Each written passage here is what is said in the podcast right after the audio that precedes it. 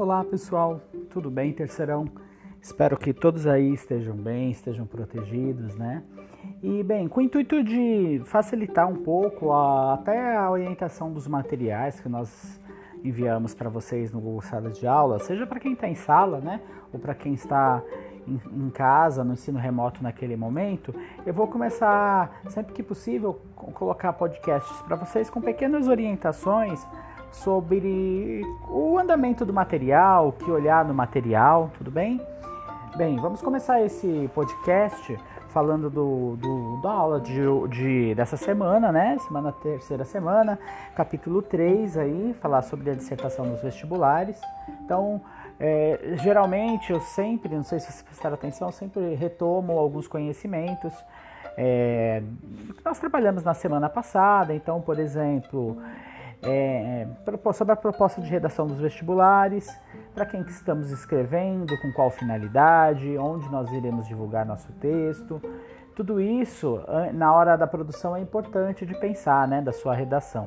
E como fazer uso da coletânea ou dos textos fonte, né? Teve aquela questão, professor, posso copiar, posso citar? Aí eu comentei também que tem muita gente que faz paráfrases, né? Ou seja, reescreve o texto fonte porque às vezes não tem conteúdo, está com dificuldade, e isso é um grande problema, principalmente dentro de alguns critérios, como por exemplo o FUVEST, informatividade, ou do Enem, né, que você acaba, quando você, quando você copia, acaba sendo desconsiderado, né? Então, trabalhei esses conceitos para vocês e já entrando nos conceitos dessa semana. Então, para recordar o que é, como é constituída uma dissertação, uma dissertação ela pode ser uma exposição ou uma argumentação, em geral um pouco de cada, uma dissertação argumentativa, né? Então você traz um pouco de exposição e um pouco de argumentação para defender seu ponto de vista. É importante lembrar que essas redações elas também podem trazer um pouco de relato. Quando eu descrevo um filme, relato um dado, um exemplo, cito uma música. Então, toda a argumentação que nós fazemos é a defesa de um ponto de vista bem específico, tudo bem?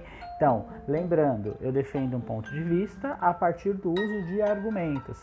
Aí também trabalho com vocês a questão do que é argumentar. Argumentar é apresentar fatos, ideias, razões lógicas e provas, inclusive para demonstrar, para comprovar uma ideia sua, uma tese sua.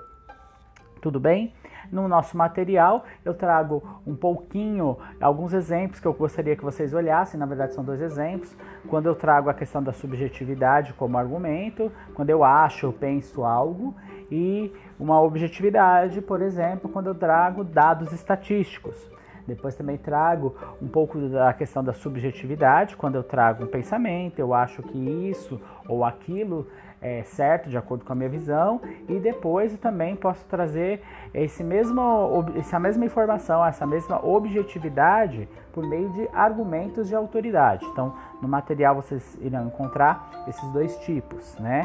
E depois queria recordar coisas que eu já falei desde o início, mas importante retomar, que é a questão do leitor universal. Você sempre vai escrever para um leitor universal que não tem acesso à sua proposta de redação necessita também de todas as informações possíveis para entender seus argumentos. Né? Então, lembre-se bem de separar a questão de opinião e ponto de vista. Opinião é do campo do julgamento, é do gosto pessoal. Eu gosto desse filme, eu acho isso legal. Agora, o ponto de vista é um ponto de vista mais científico, mais analítico, que vai depender inclusive de provas concretas, de verificação da realidade. Então, no nosso material também trago dois exemplos disso. Então, e para recordar que quanto mais nossos, é, nossos textos se aproximam, por exemplo, de uma opinião, ele está mais puxado, vai ser um texto mais relacionado a artigo de opinião. E quanto mais ponto de vista, mais científico, mais técnico, com prova concreta, né, daquilo que eu estou dizendo, mais você vai estar tá se aproximando da dissertação argumentativa tá? Depois, lá no material, eu queria que vocês olhassem, eu vou mostrar, trabalhar com vocês que não é fácil é, sair da questão da opinião e partir para o ponto de vista. Às vezes o tema não ajuda. Então, para isso, é, eu queria que vocês lessem, né? Só ler a leitura de uma proposta de redação do ITA, que foi de 2021, né, dessa que passou, né? Então, para perceber como é, é tênue essa linha entre a dissertação e o artigo de opinião, porque muitas coisas que nós escrevemos, nós podemos colocar como uma espécie de opinião também, sem necessariamente trazer argumentos. Né? Então eu trago uma proposta do ITA para vocês lerem, para verificarem aí que liberdade nos resta no século XXI. Né? Então é, tem, trabalha muito a questão da opinião e, claro, e exemplos concretos também. Depois disso, eu vou trabalhar com vocês, tanto em sala ou quem estiver no, no virtual a leitura de dois artigos de opinião sobre a seguinte temática: As empresas de tecnologia têm o direito de excluir usuários de suas redes sociais? Da onde eu tirei esses artigos de opinião? Eu tirei eles de, da Folha de São Paulo. Então, uma vai defender que sim, tem direito, a outra vai dizer que não, que a empresa não tem direito de excluir o usuário das redes sociais. Né? Então, trazendo os artigos de opinião para vocês perceberem que tem algumas marcações no texto, a presença da primeira pessoa, defesa de um ponto de vista que não necessariamente traz é, ideias concretas, né, mas traz outras ideias. Então, para perceber que esse artigo de opinião ele é bem específico e ele tem um, um momento no seu texto totalmente diferente do da dissertação tá? Depois nosso material também vai falar um pouquinho sobre o texto do blog, falar que ele é diferente aí, né? Não é igual a uma, um texto de dissertação. E para isso eu comentei, eu vou trazer um breve comentário de um texto de blog de um assunto técnico que é relacionado às questões das tecnologias, segurança e tudo mais, né? E para finalizar o nosso post, os nossos comentários, depois nós temos uma atividade prática em sala, né? Se todos estiverem já com material didático, podemos fazer. Caso contrário, nós fazemos diretamente. Eu vou começar a discutir com vocês, né? Espero ter pelo menos uma aula aí para começar essa discussão e uma aula para escrever.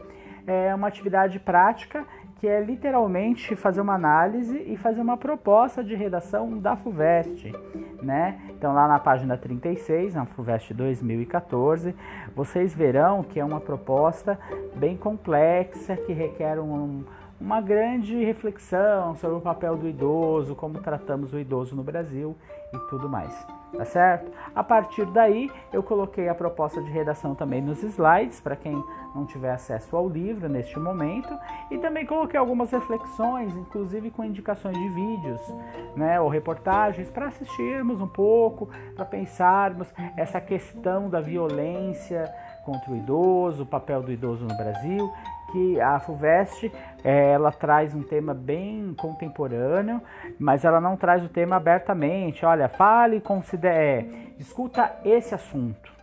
Fale sobre o idoso no Brasil. Não tem isso. É muito subjetivo, né? E para isso, para ajudar a nossa discussão, além da, de alguns comentários, além também dos vídeos, eu coloquei um gráfico aqui para nós observarmos a pirâmide etária do Brasil e tudo mais, tá certo? Para finalizar as indicações da semana, sempre que vocês tiverem um tempo, puderem ler, puderem pesquisar, além do que já nós discutimos, trouxe outro, outros artigos de opinião que vocês conseguem ler na internet, na revista Carta Capital, não precisa ser assinante, basta clicar nos links para falar um pouco sobre o futuro das relações de trabalho, a precarização dos serviços, a questão da tecnologia ocupando o nosso lugar, né, lugar do ser humano, e também trouxe algumas imagens para fazermos a leitura né, sobre essa temática que é bem importante, ou pelo menos para você refletir sobre, tá certo? Então vou terminando o nosso post aqui, espero tê-los ajudado bastante Qualquer dúvida, comentário, não, não deixem de escrever, comentar e participar também, certo? Um grande abraço para vocês.